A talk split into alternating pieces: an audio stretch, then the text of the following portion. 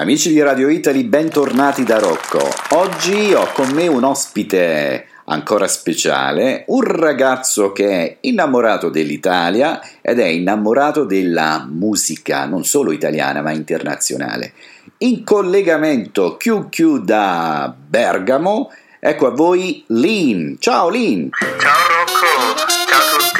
Ciao, ben arrivato a Radio Italy. Grazie, grazie, grazie per essere invitato. Sono contento comunque. Eh, sono anche io molto felice di averti qui. Senti Lin, di dove sei?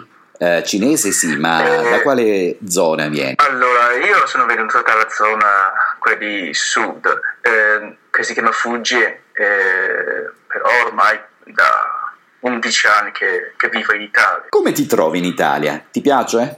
Dove vivi in Italia? Sì, allora io vivo a Bergamo, praticamente un, uh, un posto comunque vicino a Milano e mi trovo bene comunque eh, perché mi piace quella, la cultura italiana. Poi che cioè, fortunatamente io conosco sempre la gente gentile con me, eh, gentile anche simpatica, cioè, quindi mi trovo bene. Come mai sei andato in Italia 10-11 anni fa? Allora, praticamente che la mamma era qua già prima di me, quindi che lei ha avuto l'occasione di farmi veni- venire con la, la richiesta di ricongiungimento familiare, per Ah. questo sono venuto.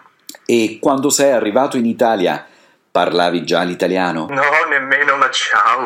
Mhm. Dove l'hai imparato? Tutto in Italia? Sei andato a scuola o sei stato in- con gli italiani? Perché ti sento che parli molto bene. No, allora, praticamente, allora, nei primi anni comunque eh, non ho avuto tanti amici italiani, però diciamo che io eh, andavo eh, cioè, per quattro anni alla, alla scuola serale per imparare la lingua italiana, basta, Ok. soltanto in questo modo. Mm. Poi sì, alla fine che mi sono iscritto all'università, eh, però in un anno che ci sono andato sette volte soltanto, poi mi sono stufato, finito lì. E- Ma ti sento integrato, sento che ti trovi bene in Italia, giusto? All- Allora, a questo punto io, dico, io gli devo dire ehm, abbastanza. Eh, io sono una persona abbastanza sociale, solare, eh, quindi alla fine sì, ho, ho tanti amici italiani, anzi più, itali- più italiani che, che cinesi, diciamo. Mhm. Senti, e che consiglio daresti ai cinesi che stanno imparando l'italiano? Qual è il modo per imparare velocemente la lingua? Per- sinceramente per me, per, impara- per imparare una lingua nuova, diciamo che in breve tempo non esiste, cioè è importante che de- devi avere, avere la, la volontà, nel senso che eh, io sono una persona abbastanza testone, quindi che quando sono appena arrivato in Italia cioè, ho visto che io cioè, non potevo, non riuscivo a comunicare con la gente, quindi che eh, mi faceva venire voglia di studiare, quindi che cioè, a- al primo tempo diciamo che io andavo in biblioteca a- cioè, di ragazzini, quelli, che- a, fa- a farmi prestare un po' di romanzi da ragazzini, così che a, a fianco a me, a fianco a me comunque, mettevo il dizionario per sfogliare. Mhm. È così che ho imparato italiano. E la passione per la musica? Parliamo un pochino adesso della tua passione per la musica. Quando è che è nata in te questa voglia di cantare? Allora, eh, la risposta, come tutti gli altri, è questa. Quando adesso sono, sono piccolo eh, a me piaceva sempre cantare, però diciamo che da, quanto, da quando eh, deciso di approfondire, eh, che cinque anni fa cioè, un mio amico mi ha consigliato di, di andare da maestro di canto. Quindi da lì l'ho preso sul serio e poi ho studiato, cioè, quindi ho studiato quattro anni, però adesso ho smesso. Senti, che dici se facciamo ascoltare un tuo pezzo al pubblico di Radio Italy? Quale, quale pezzo vuoi presentare? Eh, direi, direi un pezzo, quello di Elton John, Can You Feel Tonight, questo pezzo, questo. Vai, eccola qui. Allora la sentiamo e poi ritorniamo subito in studio.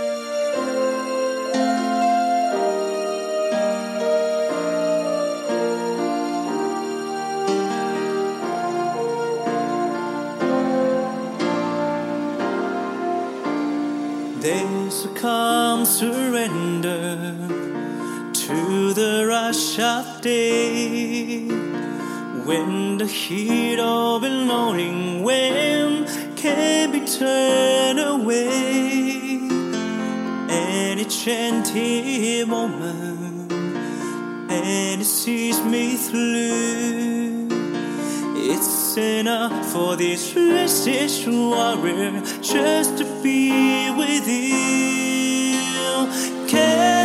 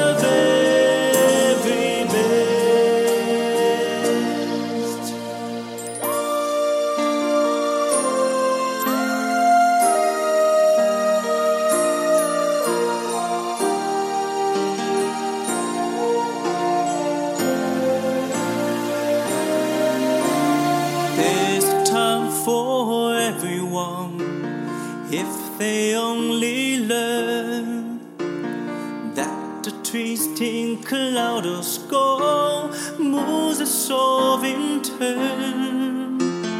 There's a rhyme and reason to the right outdoor.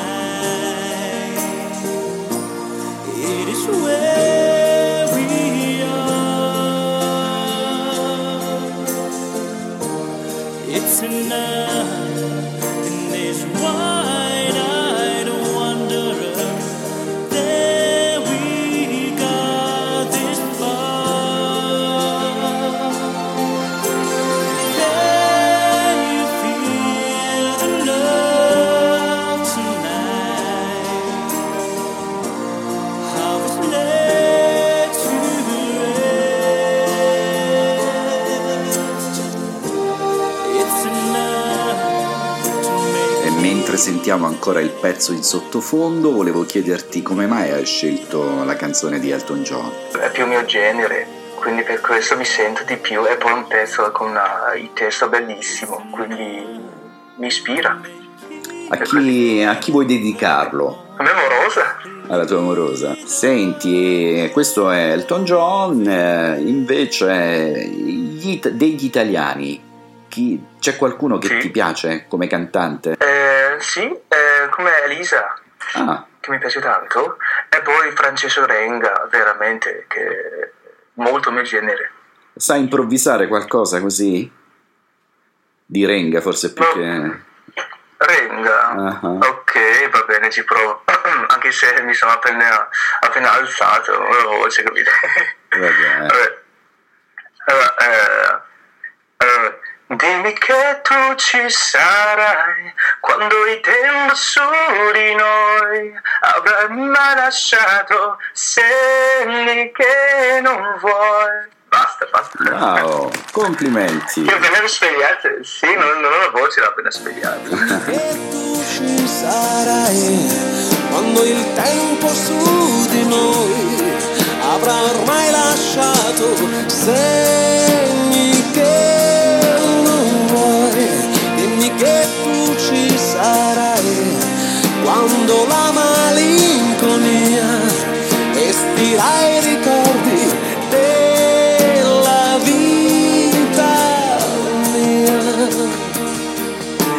che hai partecipato anche a un talent show, a X Factor. Raccontami un po' questa esperienza lì. Beh, comunque, allora, l'esperienza non è che buona, non è buona, nel senso che io ho partecipato per ben 5 volte alla, alla selezione di X Factor, purtroppo eh, non ho avuto mai occasione di, di- di andare a cantare davanti ai quattro giurati. Alla fine quasi, tu- cioè quasi, quasi tutti gli anni comunque hanno scelto sempre un cinese che fa un po' comico, cioè uno magari che non parla, be- non parla italiano oppure canta male, fa un po' di comico, eccetera, eccetera. Sì, mi, rim- mi fa rima- rimanere un po' male, però va bene, io ci provo lo stesso. Comunque, nella vita nostra, secondo me, non dobbiamo mollare, dobbiamo ci- crederci il nostro valore. Comunque all'inizio comunque sono partito comunque eh, con, una, cioè, diciamo, con una tanta speranza, qualcosa lì, e poi, e poi alla fine che, che ti, ti fa rimanere male. Poi adesso piano piano perché sei abituato, cioè, hai capito che, come funziona questo campo, però diciamo che a differenza di alcune persone, quello che sto pensando io, ehm, io tengo il mio lavoro, mi dedico tutto il mio tempo per questo mio hobby. Quindi a questo punto allora eh, non sono una persona come in cinese che dici "Bu, Zheng Ye", non sono tipo così, Mhm. è soltanto io sono semplicemente una persona che ama la musica, am- cioè ha il suo sogno, quindi che io penso se ci provi hai magari ancora 0.00001 virgola o qualcosa percentuale di, di speranza, invece se tu ti molli vuol dire che zero, zero speranza, quindi perché devo mollarmi? No, ci provo certo. lo stesso. Continua così e anzi, presentaci il secondo pezzo. Va bene, il secondo pezzo comunque eh, mando un pezzo di quello di in cinese eh, che, si, che, si, che si chiama 痴心绝对 di eh, Li Shenjie, un pezzo un po' vecchio comunque. Ah, E che Buon significa? ascolto. Che significa? Spiegaci un po', noi siamo ignoranti. Ah, 痴心绝对 eh, significa che una persona, cioè il testo comunque si, vuol dire che una persona comunque si è innamorato ass- cioè, completamente, ass- assolutamente un- un'altra persona. Ah. che comunque era già, fidan- era già impegnata, diciamo così. Ok, allora vai dalla regia con il secondo pezzo. Non lo presento in cinese perché sennò faccio uno schifo di presentazione.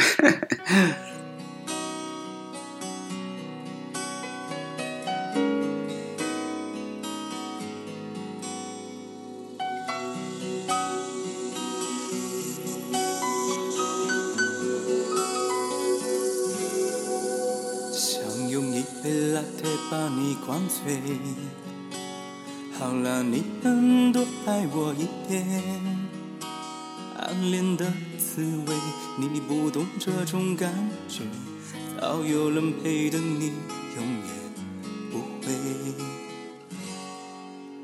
看见你和他在我面前，证明我的爱只是愚昧。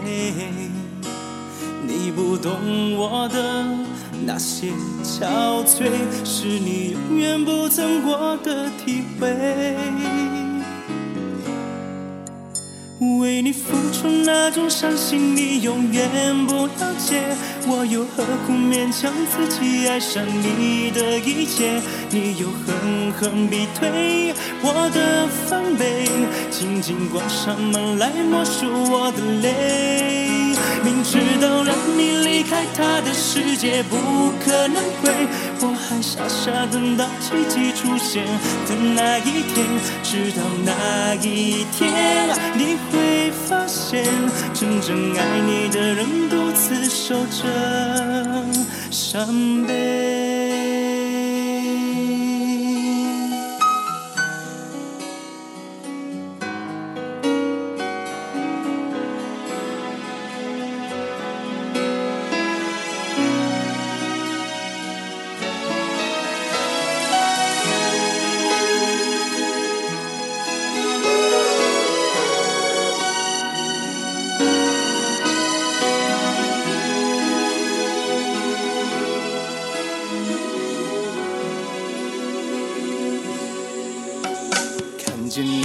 他在我面前，证明我的爱只是愚昧。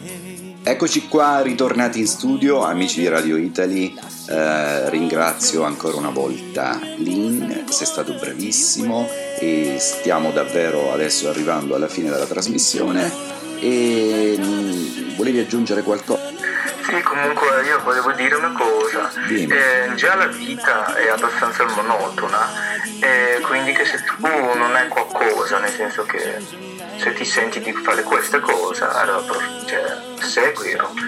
Altrimenti comunque cioè, è troppo noiosa.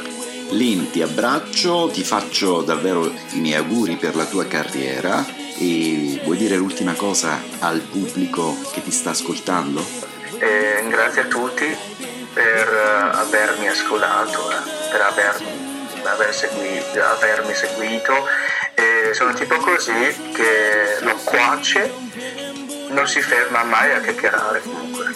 Senti, se hai un blog che vuoi, vuoi fare un po' di pubblicità, ah, così chi ti ascolta ti vuole mandare un messaggio su Facebook, vedi tu se vuoi Va qualcuno. bene, comunque io sono Lino Lin, Lino Lin. Lino Lin comunque meno il, il- il mio nome è d'arte, quindi se mi, trova- mi trovate anche su Facebook con questo, anche la mia pagina, oppure su YouTube anche quella con Lino Lin, mi trovate, anche blog Lino Lin. Ok. Benissimo, grazie di nuovo e ciao a Lino Lin. Grazie mille Rocco per avermi invitato, grazie mille. Ciao, un abbraccio. Anche a te, eh, buona giornata. Grazie, bye bye, ciao. Bye bye, 再见。再见。